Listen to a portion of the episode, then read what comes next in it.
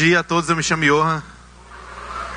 Oi, pessoal. Confesso para vocês que seria muito mais agradável e tranquilo estar aqui para dar um aviso, dar alguma orientação, mas eu quero, ah, de forma muito humilde, singela, submissa a Deus, compartilhar uma palavra com vocês essa manhã e que Deus possa falar ao teu coração, assim como Deus tem tem falado ao meu coração ao longo dessa palavra. Então, compartilhar com vocês uma palavra aqui sobre essas coisas que eu tenho para repartir tem sido um, um desafio pessoal para mim. É, então, eu, começo dizendo que essa palavra tem um alvo primário e eu considero que esse alvo seja eu, né? Então, eu queria ter um tempo de oração com vocês e aí nós vamos juntos ter mais um tempo aqui ouvindo a voz de Deus.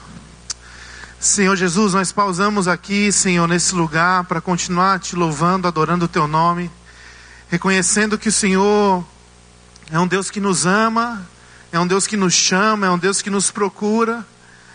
O teu plano, o teu sonho, o teu propósito nunca foi nos deixar caminhando de forma isolada por aí, sozinhos.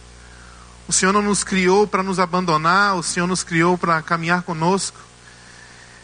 E que esse momento, essa, essa palavra, essa plenária possa ser um possa ser um lembrete muito claro do teu amor por nós, possa ser uma uma voz poderosa que vem numa simples brisa, nos relembrando do teu amor, da tua fidelidade, do teu cuidado, e que a nossa vida possa de alguma forma ser posta em ordem a partir da tua palavra, diante da tua presença, e que tudo que seja compartilhado aqui seja uma continuidade daquilo que tem sido construído ao longo desses dias. Muito obrigado, Senhor, por cada ministração, cada palavra, por cada toque, cada olhar, cada abraço. Obrigado por cada seminário, obrigado por cada serviço, atitude dos teus servos que ninguém vê, mas que simplesmente chega até nós como um, um saquinho de lanche, como um bom dia, um boa tarde, um obrigado. Muito, muito obrigado, Senhor, por esses dias. Continua conosco aqui, nos conduz nessa palavra. É o que eu oro no nome santo de Jesus. Amém. Para mim é um enorme privilégio estar aqui hoje com vocês, compartilhando essa palavra. E parte desse privilégio é, é estar na minha igreja, é fazer parte desse corpo, é poder olhar para a minha liderança pastoral, é poder entender o quanto eles têm cuidado, não só dessa igreja de forma tão fiel e dedicada, mas também cuidado de nós enquanto ministros. É um privilégio estar aqui, então, por conta disso. Também é um privilégio servir com essa equipe que não faz só o EPL, mas faz essa igreja acontecer durante a semana, se entregando, né? Então, eu sei que eu acabo às vezes recebendo muito, muitos abraços, muitas palavras de, de afirmação, palavras de carinho dos irmãos pelo pelo evento em si, mas eu preciso começar dizendo que nem o que é compartilhado aqui com vocês através de uma palavra, onde só eu estou falando no microfone, como a articulação de um evento como esse é feita por uma pessoa somente, né? Então, eu louvo a Deus pelos meus companheiros, minha liderança, meus parceiros de ministério. Eu não me sinto, apesar de estar aqui no palco sozinho, eu não me sinto sozinho nessa manhã ao compartilhar essa palavra com vocês. Então, estou muito feliz de estar aqui e ah, eu queria compartilhar então dessa temática, né?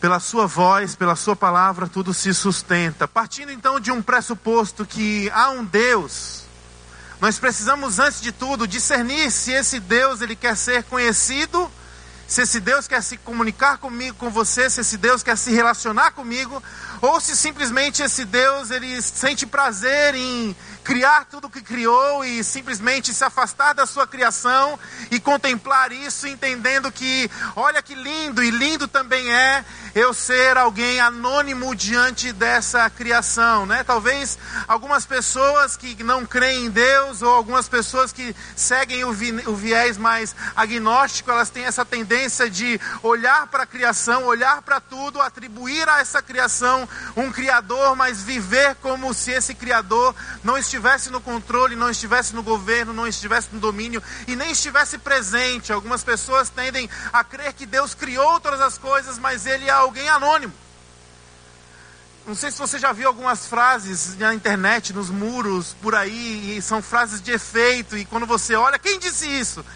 Autor desconhecido, autor anônimo. Será que Deus ele, ele prefere esse anonimato? Ou se não, seria Deus um ser ativista que tem prazer em criar as coisas, em gerar as coisas, mas ele está muito ocupado em continuar fazendo tudo isso no universo, a ponto que ele deixa uns seres humanos aqui como gerentes da sua criação, e ele diz: Ó, oh, vocês se viram agora que eu estou muito ocupado para lidar com tudo isso. E esse questionamento aqui introdutório, ele, é, ele é um questionamento que eu acho que não faz parte da nossa mentalidade, do nosso coração. Talvez isso seja um questionamento de quem não caminha na fé.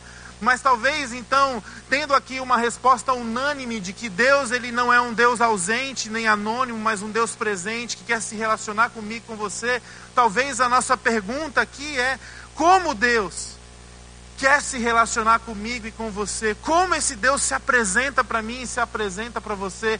E aí nós estamos então lidando com uma outra vertente de interpretação, que, que é uma vertente mais da, da tentativa de racionalizar, de compreender que esse Deus quer se relacionar comigo, com você, e aí nós vamos nos barrar numa, numa montanha de livros, crenças, religiões, e aí o questionamento é: seria isso mesmo ordem divina? Seria isso manifestação divina? Seria isso o autor divino da criação querendo ser conhecido? Tantas religiões? Seria Deus então um Deus caótico? Onde ele quer ser conhecido na total desordem, mas quando nós olhamos para o Gênesis, nós percebemos que existe uma ordem em todas as coisas. Seria um Deus caótico? Seria um Deus sarcástico que sussurra no ouvido de alguém aqui que ele é Cristo, mas é, no, nos países árabes ele sussurra que é Alá e que fala por Maomé? Seria isso uma, uma brincadeira de um Deus caótico? Nós não acreditamos nisso. Nós acreditamos que Deus ele escolheu se revelar com um foco. Deus escolheu se revelar a partir de uma fonte. Deus escolheu preservar um documento para que a partir desse documento, a partir desse livro, ele pudesse ser conhecido da sua criação. Ele escolheu então se manifestar através de nós.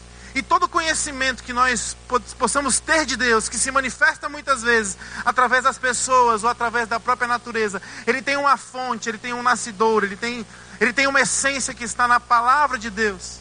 E então, se a palavra de Deus, ela é a fonte, se ela é essa essência, se ela é o livro e o recado de Deus para mim e para a sua vida, para a igreja e para o mundo, isso faz desse livro não só um livro, isso faz desse livro não só um manual, isso faz desse livro algo extraordinário. Por quê? Porque ele é impossível de ser sistematizado. Ele é impossível, se esse livro é a palavra de Deus, ele é impossível de ser concluído.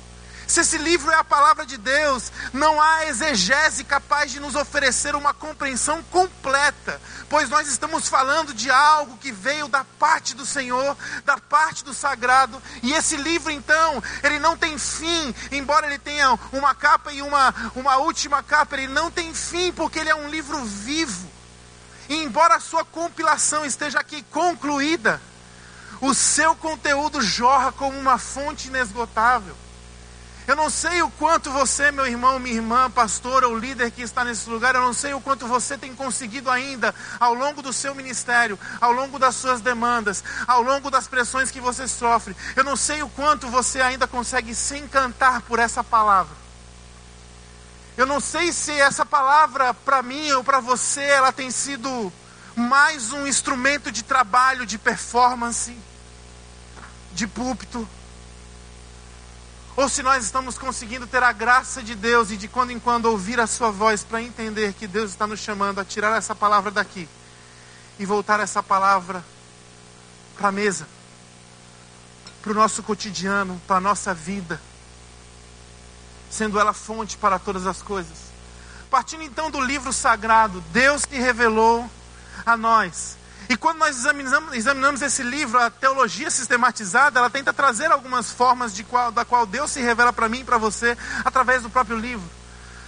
A primeira revelação é a revelação moral, ou seja, nós podemos perceber que A Bíblia fala sobre isso em Romanos capítulo 2, versos 14 e 15. Ela fala que nós somos dotados de, uma, de um senso moral, de uma essência que não provém de nós. Então existe uma revelação moral onde nós podemos perceber que Deus está interessado em se comunicar conosco. Através desse livro nós percebemos também a revelação da natureza, onde o Salmo 19 nos diz, né, a natureza, os céus manifestam a glória de Deus. Então, através do livro nós percebemos que Deus quer se manifestar e falar conosco através da natureza. Nós também temos a revelação histórica, quando nós olhamos para o povo de Israel e nós percebemos, 1 Coríntios 10, 11 fala sobre isso, nós percebemos que Deus escolheu um povo e o sustém. Até então, esse povo já era para ter sido dizimado há muito tempo. Como não morre, como passa pelo êxodo, como sofre e persiste pelos cativeiros. Nós percebemos que pela história do povo de Israel, onde parte dessa história está contida nesse livro, Deus quer se comunicar conosco. Quando vamos para o Novo Testamento, vemos Jesus, o que ele disse, os seus feitos. Mateus 3,17, a chegada do Messias, revelação final. Cristo, a palavra sendo encarnada e Cristo se relacionando conosco, se apresentando para nós. Então a Bíblia fala acerca disso. Deus interessado em falar comigo, a palavra me mostrando e apontando esse Deus encarnado em Jesus. E por fim, a teologia sistemática nos oferece o tópico revelação especial, que são os textos sagrados, que antes a tradição era passada via oral, né, narração e agora nós temos a compilação, né? Jesus citava textos, esses textos estão contidos na própria palavra. E aí eu quero refletir com vocês sobre alguns aspectos que eles não são contrapontos do que foi abordado até aqui, mas eles somam com tudo isso. Já, você já parou para pensar que Deus não encarrega o homem de formar a sua espiritualidade pessoal?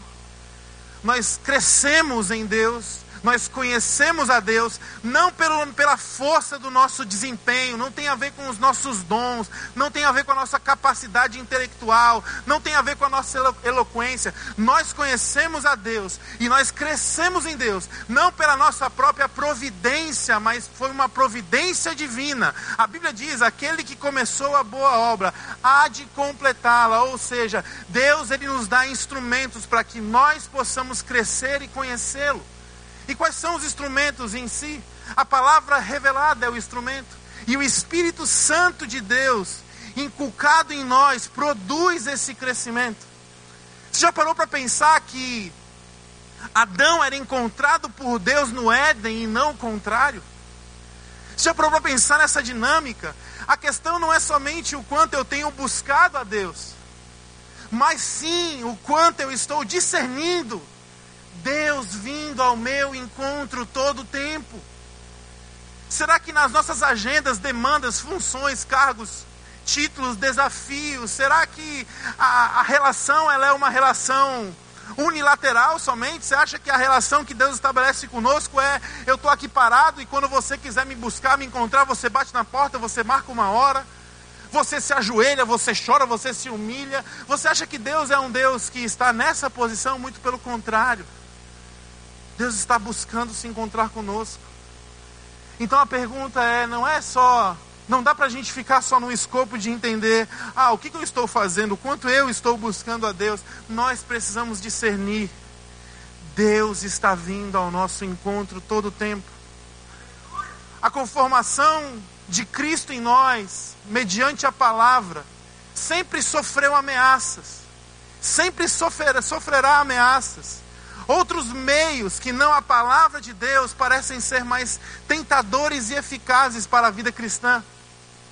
O Nando abordou sobre isso, as tentações de Jesus. Parece que é mais tentador, ao invés de depender de um processo, de ficar arraigado aqui na fonte, de depender de Deus falando, de você esperar, de você não fazer as coisas no seu tempo, mas esperar que Deus o faça. Parece que esse processo é um processo, às vezes, ineficaz. E nós preferimos então buscar outros meios para crescermos em Cristo. Processos mais tentadores, como o Nando abordou, talvez nós queremos muito mais ver pedras se transformando em pães, anjos protetores, reinos da terra, tudo isso, imagina, gente, imagina o Cristo no deserto com fome, em jejum. É muito interessante pensar sobre isso. O diabo aparece e diz: Olha, Se você é quem você é, pede para essas pedras virarem pães, você está com fome, faz esse milagre. Imagina como seria tentador aos olhos de Cristo uma pedra se transformar num pão quentinho.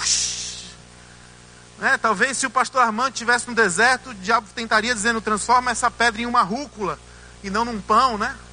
Talvez seria isso, né? Para mim, mais seria transforma esse negócio, essa pedra numa Coca-Cola, misericórdia, Senhor, me liberta desse negócio.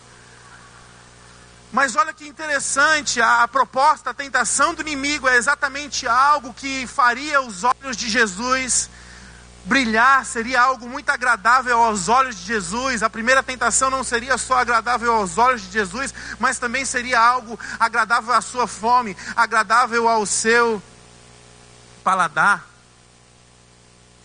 Em Mateus capítulo 4, eu não sei se você já fez esse exercício, mas quando eu leio Mateus capítulo 4, parece que eu estou vendo um reboot de Gênesis. Onde Deus cria Adão e Eva numa perfeição, numa plenitude, e eles são tentados pelo inimigo de Deus exatamente por algo que faria os seus olhos brilharem, por algo que faria seria agradável ao seu próprio paladar. Então, quando eu olho para Jesus no deserto, eu consigo perceber alguns sinais ali que parecem muito com o homem e a mulher no jardim, onde o inimigo de Deus está tentando ah, fazer com que eles cedam aquilo que é prazer, cedam aquilo que agrada aos olhos. Mas a história aqui, ela ganha um desfecho completamente diferente. Nesse momento, o Éden ele se difere do deserto, porque não porque Jesus está ali, Jesus é Deus e ele pode vencer todo mundo, porque ele é o cara, não pela divindade de Jesus, não porque Adão era muito limitado, Jesus não era limitado, não porque Adão era um homem ordinário e Jesus era o filho de Deus. Me parece que a história aqui ela ganha um desfecho completamente diferente, não pela divindade de Jesus, mas sim pela sua humanidade e me parece que a história do deserto vai para um outro rumo. Porque a diferença é que quem comeu do fruto não estava alimentado pela palavra. Você consegue discernir isso? Parece que quando Deus dá o um mandamento a Adão, isso faz parte de uma linha de conceito, de conhecimento, de memorização, de letra, é uma placa na parede. E quando nós olhamos para Cristo resistindo ao diabo, nós percebemos que nas posturas de Cristo, ele diz assim: nem só de pão viverá o homem, mas de toda palavra que procede da boca de Deus. Ou seja, ele está trazendo a palavra num âmbito muito interior, encarnacionada. Não sei nem se essa palavra existe, o aliado mais forte do diabo, gente. O aliado mais forte que o diabo pode ter para arruinar o nosso ministério, sabe quem é? O aliado mais forte que ele pode ter para arruinar o nosso ministério somos nós mesmos. Presta atenção. Por que o inimigo não ofereceu os pães prontos? Por que o inimigo não ofereceu os anjos de prontidão? Por que o inimigo já não mostrou os reinos da terra adorando Jesus? Por que, que ele não fez isso? Porque ele não é capaz de consumar os nossos pecados. O inimigo de Deus, as tentações, ele é capaz de produzir as tentações. As tentações são produzidas pelo inimigo, porém a nossa fome por sermos como o divino é o que consuma a nossa destruição. A nossa fome em sermos como o divino, ela consome, ela consuma a nossa destruição. O que eu estou querendo falar com isso? Um exercício rápido aqui ah, em Gênesis, quando Deus cria o homem, ele vai dizer, Gênesis 1, 29, façamos, façamos, façamos o homem, façamos o homem a nossa imagem e semelhança. E aí você percebe que em Gênesis 3 a mulher está andando no jardim, dando uma passeada. Possivelmente Adão não queria mais falar com ela, estava cansado de ouvir. E porque Adão não dava ouvidos à sua mulher, não conversava com sua mulher, isso foi uma brecha para que o diabo começasse a conversar com ela. Isso me chama muita atenção quando eu chego em casa e minha mulher quer me contar o dia dela e eu tento dizer assim: ah, só precisa dizer que foi ótimo. Se eu faço isso, se eu estou evitando de ouvir a minha mulher e conversar com ela, possivelmente eu estou dando uma brecha para que o diabo faça isso. Eva então estava no jardim e foi tentada pela serpente. E a tentação é curiosa, porque a tentação é assim: se você comer desse fruto, certamente você não morrerá, mas será como ele.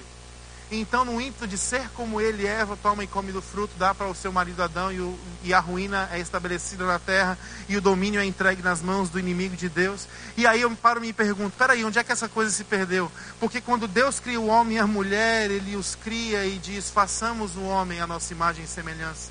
E aí, quando o homem e a mulher comem do fruto, eles comem no anseio de ser como Deus, mas eles já não eram como Deus. O que, que acontece aqui? Pelo menos a partir da minha leitura, a minha ótica, eu consigo entender que quando o Deus cria homem e mulher, no façamos a nossa imagem.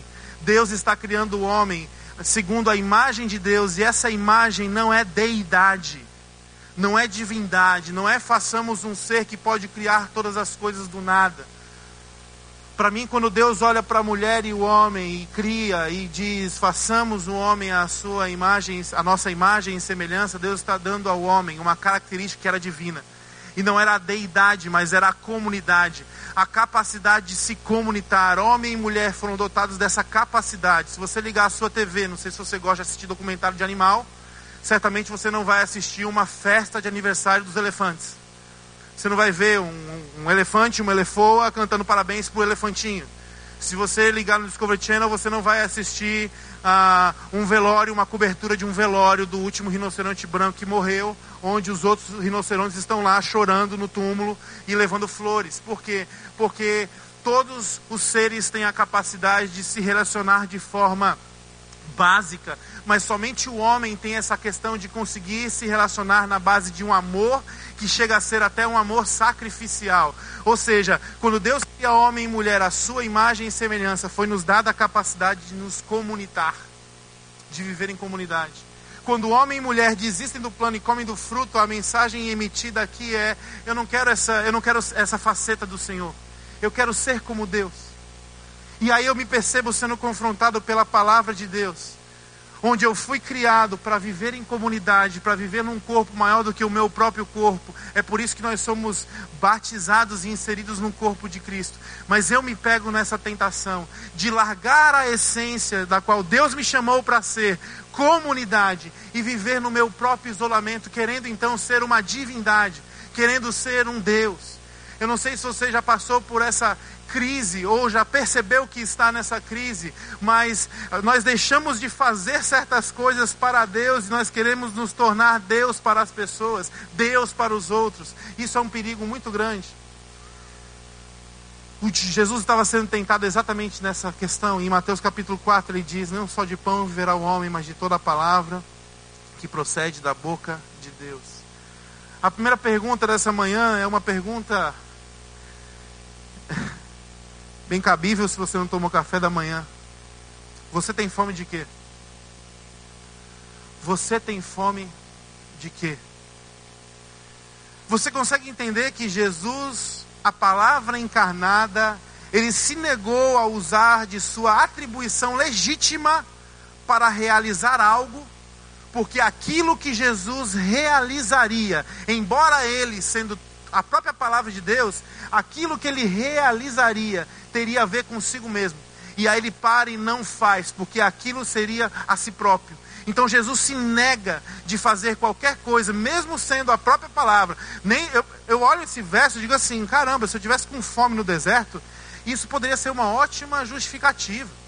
O diabo poderia dizer assim: você está com fome? Transforma essa pedra em pão.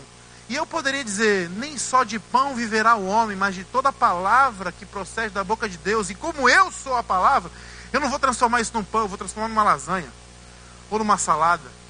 Mas Jesus não se justifica, mesmo sendo a palavra encarnada, por quê? Porque ele realizaria algo para si próprio. Ele em si mesmo quebraria o conceito e o contexto de ser comunidade nesse momento. Quantos de nós vivemos uma crise como essa? A comunidade cristocêntrica ela é ameaçada.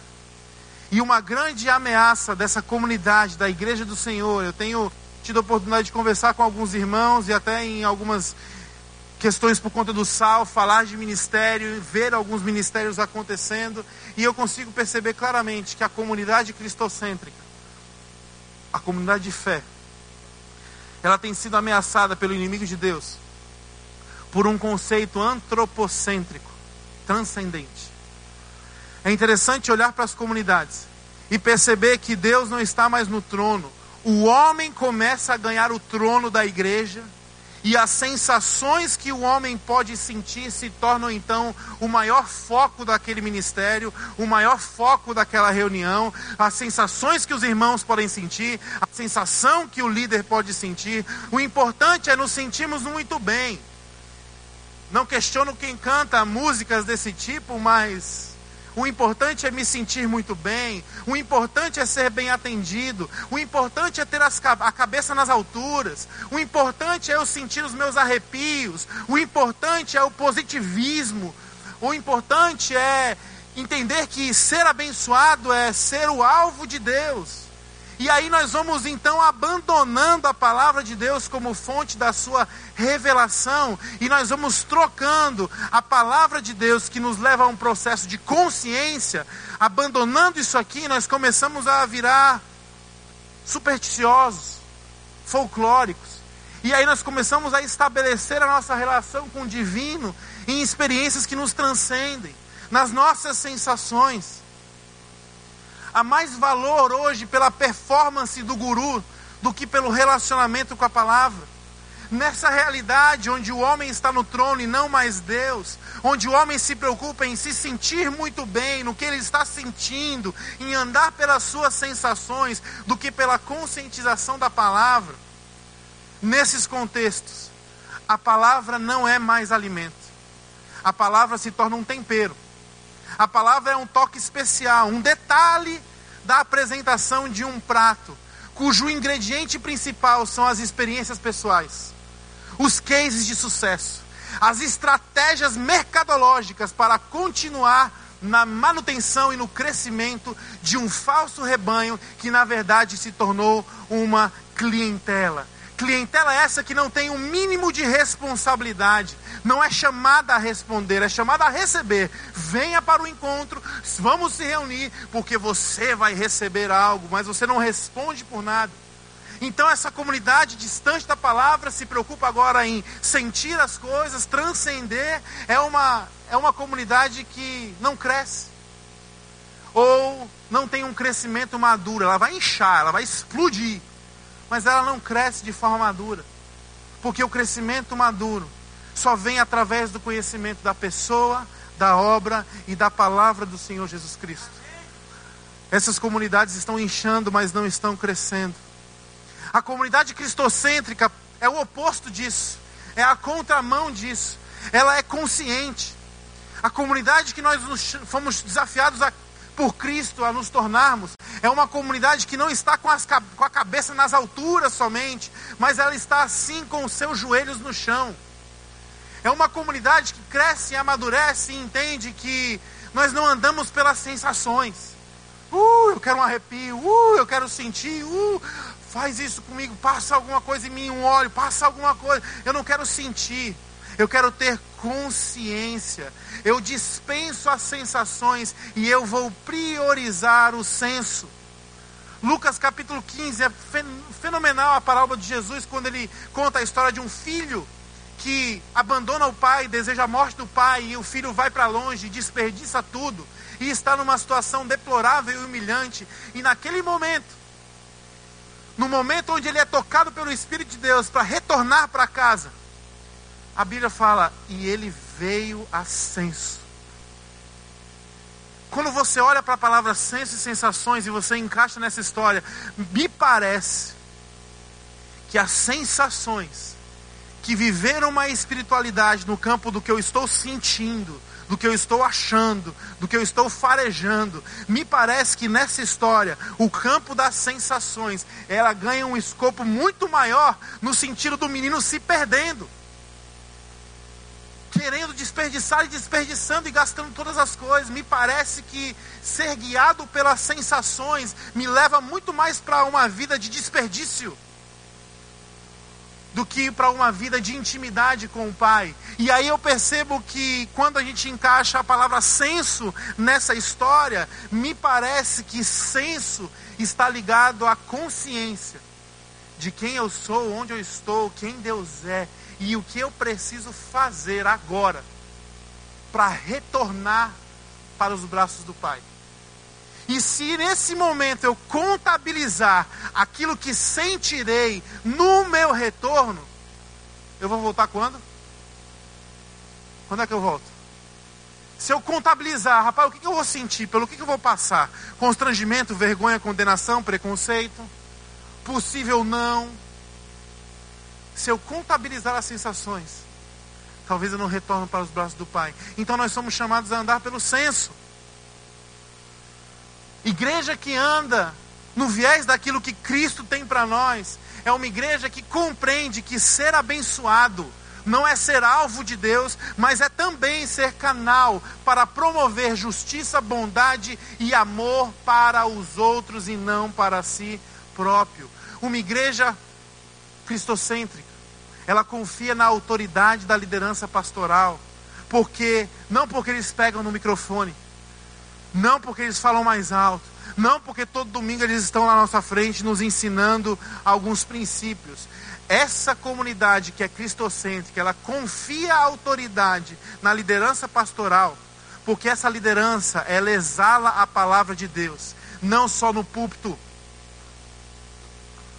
mas também na sua vida familiar. Em contraste com esse mover antropocêntrico, nossa jornada continua sendo andar a pé.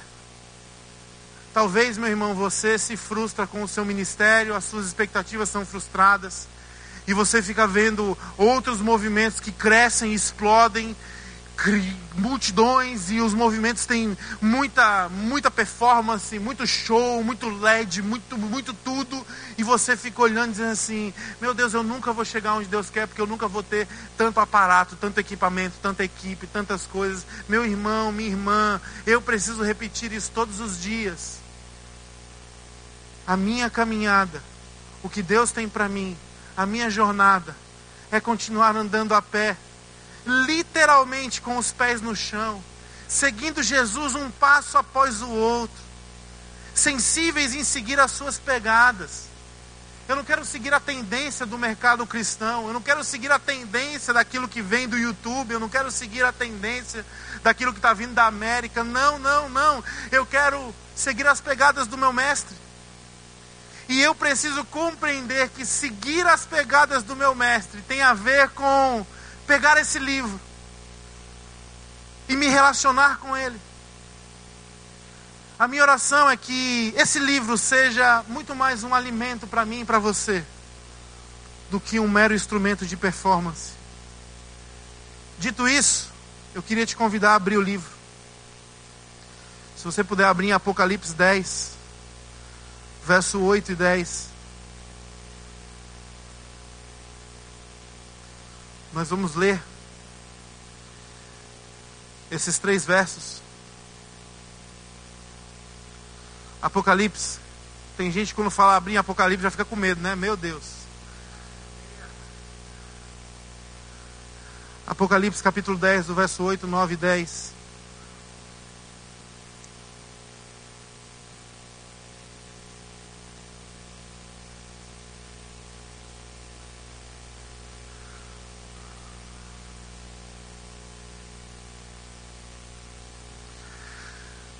Depois falou comigo mais uma vez, isso é João tendo a sua visão.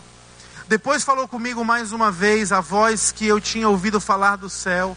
Vá, pegue o livro aberto que está na mão do anjo que se encontra de pé sobre o mar e sobre a terra. Assim me aproximei do anjo e lhe pedi que me desse o livrinho. E ele me disse: pegue-o e coma-o. Ele será amargo em seu estômago, mas em sua boca será doce como mel. Peguei o livrinho da mão do anjo e o comi. Ele me pareceu doce como mel em minha boca, mas ao comê-lo senti que o meu estômago ficou amargo. Eu não sei o quanto você já leu esse verso e você ficou meio intrigado com o que está acontecendo aqui nessa visão, mas coma o livro.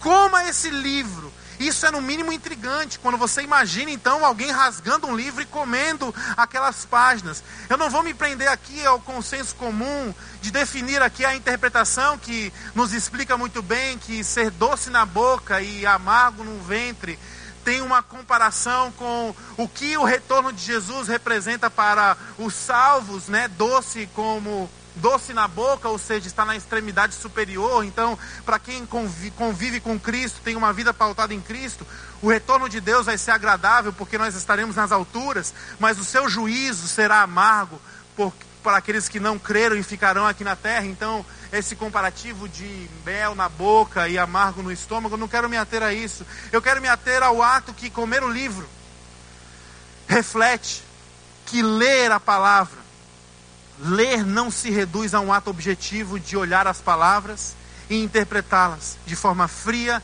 e calculada, ou por demanda.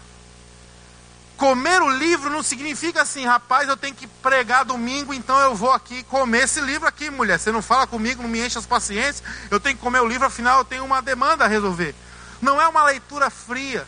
A experiência de coma esse livro, coma esse livro para mim me leva a um outro momento intrigante da palavra de Deus, onde Jesus se reúne com seus discípulos no seu último momento e ele reparte o pão e diz: Coma esse pão, é o meu corpo dado em favor de vocês. Me remete então a um mistério. Comer o livro é um mistério que o Senhor Jesus Cristo nos deu, quando também ele partiu o pão. Existe uma essência aqui, e essa essência não é somente assimile, conheça, repita, memorize, mas essa essência é encarne onde comer o livro me torna alguém que eu nunca seria se eu somente lesse-o. Comer o livro vai me tornar alguém que eu nunca seria se eu somente conhecê-lo. Esses dias eu vi um cristão, muitos anos atrás, já falecido, ele estava evangelizando o Jô Soares.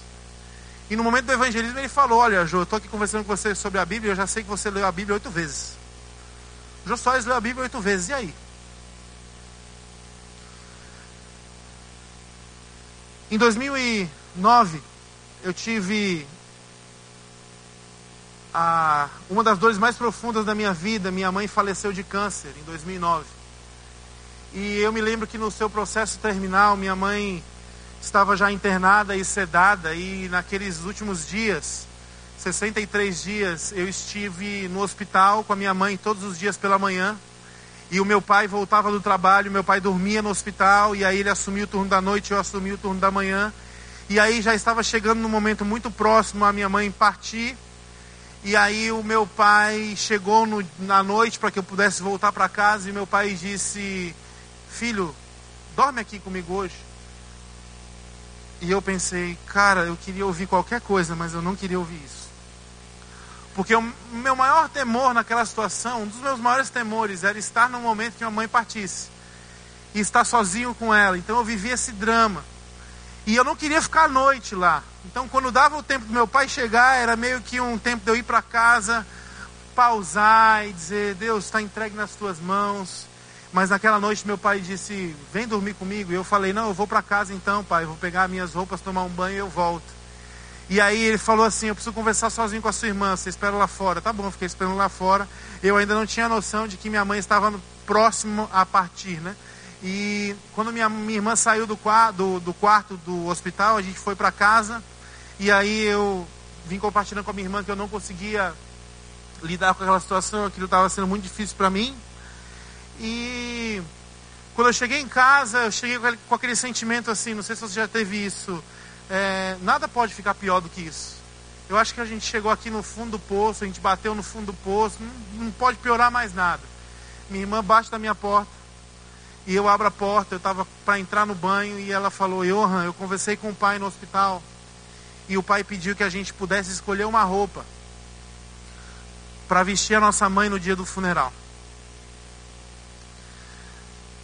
Eu estava com um pensamento assim, não pode ficar pior, né? E nesse momento eu desabei mais uns 10 andares e eu segurei o choro e falei, cara, eu não, eu não tenho condição de fazer isso, me perdoa, não consigo fazer isso. E ela entendeu e, e, e falou, tudo bem, vai descansar, toma o teu banho, você vai ter que voltar para o hospital. E eu me lembro que eu tranquei a porta do, do banheiro e eu me ajoelhei. E eu estava desesperado. Porque eu estava tentando me segurar em Deus, achando que eu já tinha despencado tudo. Fazendo exercício de depender de Deus, tentando me segurar. E de repente eu despenquei mais 20 andares. E quando eu fechei a porta do banheiro, eu me ajoelhei e eu falei: Deus, a minha fé está em parafuso, minha vida está em parafuso. Eu não consigo encaixar o que a tua palavra tem para minha vida. Eu estou me sentindo perdido, está doendo, está difícil. E eu não quero desistir, me ajuda, me ajuda, me ajuda. Mas eu estava num momento onde a letra, a leitura, não faria nenhum sentido para mim. Eu não conseguia nem ler a Bíblia.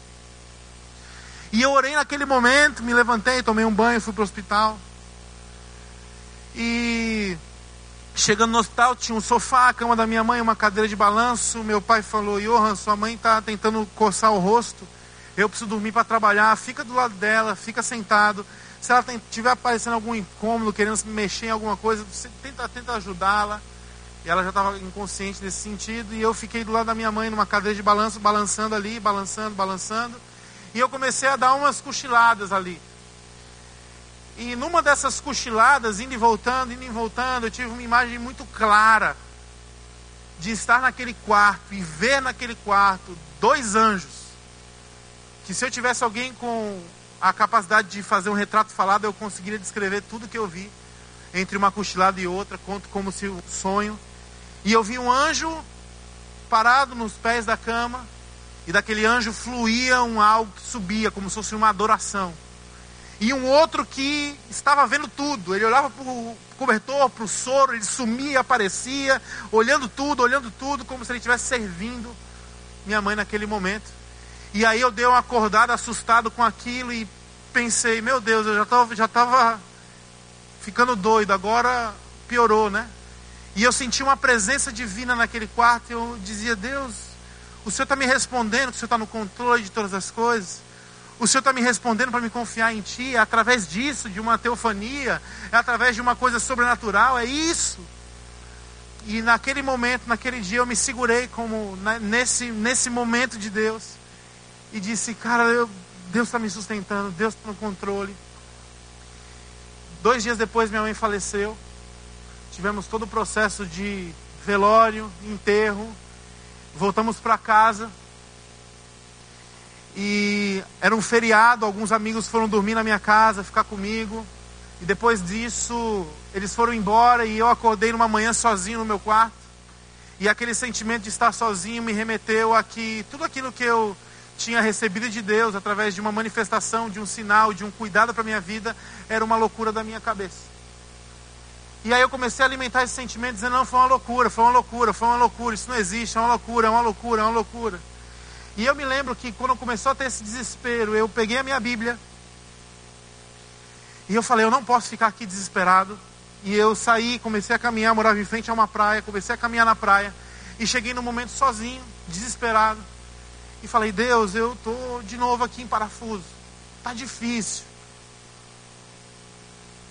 Fala comigo. Porque eu estou ficando doido. Não está encaixando. E naquele dia, naquela praia, em frente a um rio que se encontra com o mar, confuso, Deus me levou para João capítulo 1, verso 51, onde Jesus se apresenta para Natanael e no meio da conversa, no final da conversa, onde Jesus indaga Natanael sobre Natanael está crendo em Jesus, Jesus olha para ele e diz assim: Você acredita? Porque eu estou dizendo quem é você e tal. E aí, no, na continuidade, Jesus diz: Digo-lhes a verdade: vocês verão o céu aberto e os anjos de Deus subindo e descendo sobre o filho do homem. A palavra de Deus me levou muitas vezes, onde eu estava chorando, me sentindo sozinho, sentindo que tudo estava desmoronando. A palavra de Deus me levou para Romanos capítulo 8, verso 18, que diz: Considero que os nossos sofrimentos atuais não podem ser comparados com a glória que nos será revelada. Dia das Mães, Dia dos Pais, em casa, sozinho, triste, João capítulo 14, verso 18 me diz: Não os deixareis órfãos, voltarei para vocês.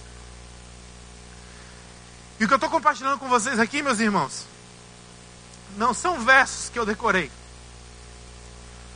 não são coisas que eu estudei para pregar, o que eu estou compartilhando com vocês são fatos que Deus falou comigo quando eu abri essa palavra para me relacionar com Ele, não só para ler a Bíblia. Qual foi a última vez que você se debruçou diante da palavra de Deus? Sem demanda, sem ter que falar algo para alguém. Qual foi a última vez que você se debruçou diante da palavra de Deus? E lágrimas começaram a marejar os seus olhos. Porque você percebeu que o autor do livro estava com você naquele momento. João não fora o único que recebeu o desafio de comer o livro. 600 anos antes, Ezequiel também o recebeu, recebeu a mesma ordem. Ezequiel 2, 7 a 10 fala sobre isso, Ezequiel 3, 1 a 3 fala sobre isso. Jeremias, o seu contemporâneo, também comeu a sua versão de Bíblia, Jeremias 15, 16. Quando as tuas palavras foram encontradas, eu as comi. Elas são a minha alegria e o meu júbilo, pois eu pertenço a ti, Senhor Deus dos exércitos. A palavra de Deus foi alimento que sustentou esses três homens responsáveis pela formação do povo de Deus nos piores momentos da história da igreja. Exílio da Babilônia, perseguição romana, a comunidade cristã ela gastou enorme quantidade de energia, inteligência e oração para aprender a comer esse livro. Como João fez em Pátimos, como Jeremias fez em Jerusalém e como Ezequiel fez na Babilônia, o destaque aqui é que nenhum comeu o livro inteiro de uma vez só, mas sim partes do livro. Mais do que uma ordem, gente, de leia a Bíblia, conheça a Bíblia, estuda a Bíblia. Esse livro, ele não nos convida, não nos desafia para vir somente para o púlpito, ele nos convida para irmos à mesa. E aí, falando como ovelha dessa igreja, eu sou discípulo, forjado na IBC. Eu tenho tido a oportunidade na minha jornada de conhecer os bastidores desse ministério. Eu conheço a casa do pastor Simô. Eu sei que ele chama açaí de petróleo. Eu conheço a casa do pastor José Edson. Eu sei que ele gosta de comer bode guisado com bastante coentro. Ou seja, ele gosta de comer coentro guisado com bode. Eu sei disso. Eu já andei de carro com o pastor Armando, descendo a serra. Já tive a oportunidade de andar com ele na África, onde a direção é invertida. Você imagina a loucura. Trânsito invertido, direção invertida. Eu conheço várias histórias desses homens. Já tive várias oportunidades de sentar do lado deles e saber como você se converteu, como você se tornou pastor, como você prega assim, como vocês fazem isso, como foi a história. Eu pude presenciar e ser edificado inúmeras vezes pelos dons que Deus derramou sobre a vida desses homens. Mas, sem a menor dúvida, com todas as minhas convicções, eu posso afirmar que a maior virtude desses homens não está no púlpito, mas está na mesa. Esses homens têm comido a palavra de Deus eles têm exalado o bom perfume de Cristo que vem da palavra. E se eu pudesse falar aqui como uma ovelha para pastores aqui, e não como líder, como ovelha, eu queria expressar para vocês, pastores. Nós, ovelhas, não precisamos de pastores performáticos, nós não precisamos de pastores descolados, nós não precisamos de pastores modernos. Nós precisamos que vocês comam essa palavra. Nós precisamos que vocês se relacionem com essa palavra. E que vocês encarnem a palavra. Porque esse é o maior legado que vocês podem deixar no ministério de vocês.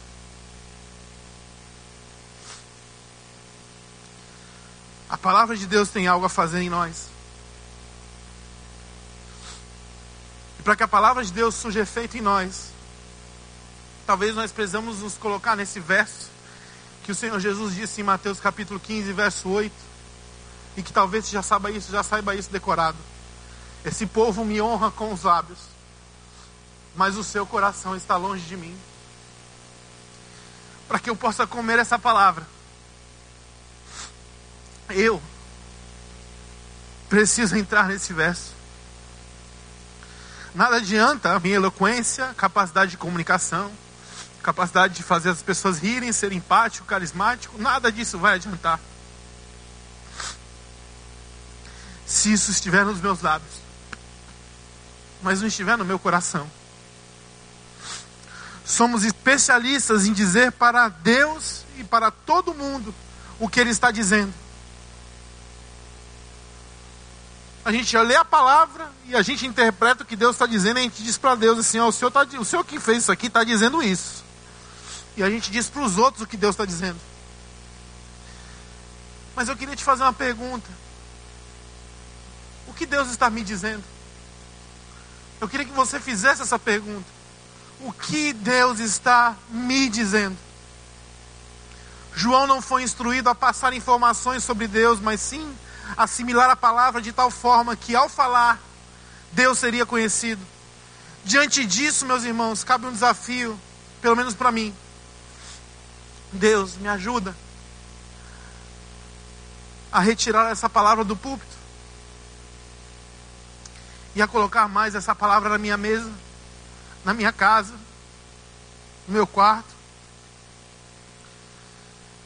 Romanos capítulo 8, verso 15, o apóstolo Paulo diz que o Espírito de Deus não, não veio até nós para reforçar uma mentalidade de servos, mas para que nós pudéssemos entender que nós somos filhos adotados de Deus.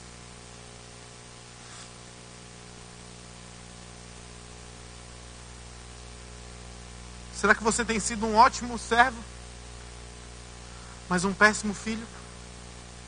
O que existe de mais valoroso, de mais valioso? ser um ótimo servo e um péssimo filho? Ou um péssimo servo e um ótimo filho? Algumas pessoas dizem: Eu não sinto mais necessidade de ler a Bíblia. Já li demais. Tenho 35 anos de convertido, fiz seminário, mestrado em divindade. Tenho meu diploma assinado pelo John MacArthur. Não preciso mais. Eu queria te convidar a pegar teu celular agora. Pode pegar, não é pecado. O Osmar já quebrou essa lei.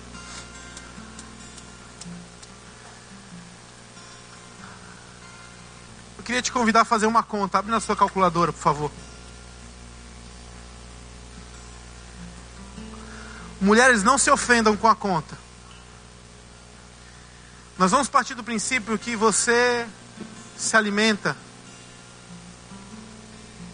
diariamente consumindo um quilo de comida.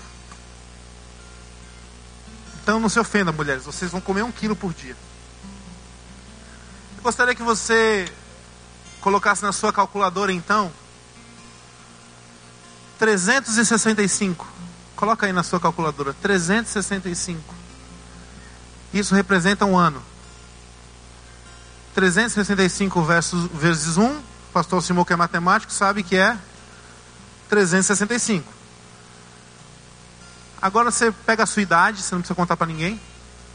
Pega a sua idade e você vai multiplicar por 365. Quantas toneladas de comida você já comeu?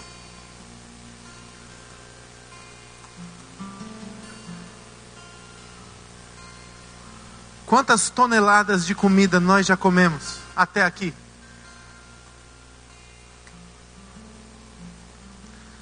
Responda para mim, você comeu muito ou pouco? Pode responder para mim, você comeu muito ou pouco? Comeu muito já, né? Faz o seguinte então, já que você já comeu muito, para de comer. Daqui uma semana o que vai acontecer? daqui uma semana o que vai acontecer? As pessoas vão olhar para você e vão dizer que você comeu muito ou pouco. Elas vão dizer: está com fome? Você vai dizer o quê? Aí ela te pergunta assim: Você comeu alguma coisa hoje? Você responde o quê? Eu não comi nada. Isso é a palavra de Deus para nós, meus irmãos. Não dá para dizer eu já li muito, eu já conheci muito. Porque você não diz, eu vou, hoje eu não vou comer nada. Você não diz, eu vou ficar uma semana sem comer, eu vou ficar dez dias sem comer.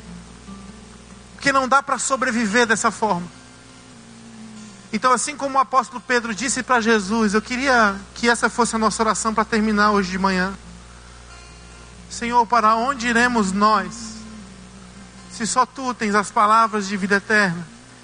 E eu queria que você olhasse para a sua palavra, seja ela do tablet, do celular, no impresso, e você reconhecesse que isso é o símbolo que Deus deixou, isso é o livro que Deus nos deixou e que sem essa palavra, nós não saberemos para onde ir. Nós não saberemos o que fazer. Nós não teremos razão a existir. Eu queria que você pegasse a sua Bíblia agora, nós vamos encerrar. E quero te convidar a fazer um exercício pessoal.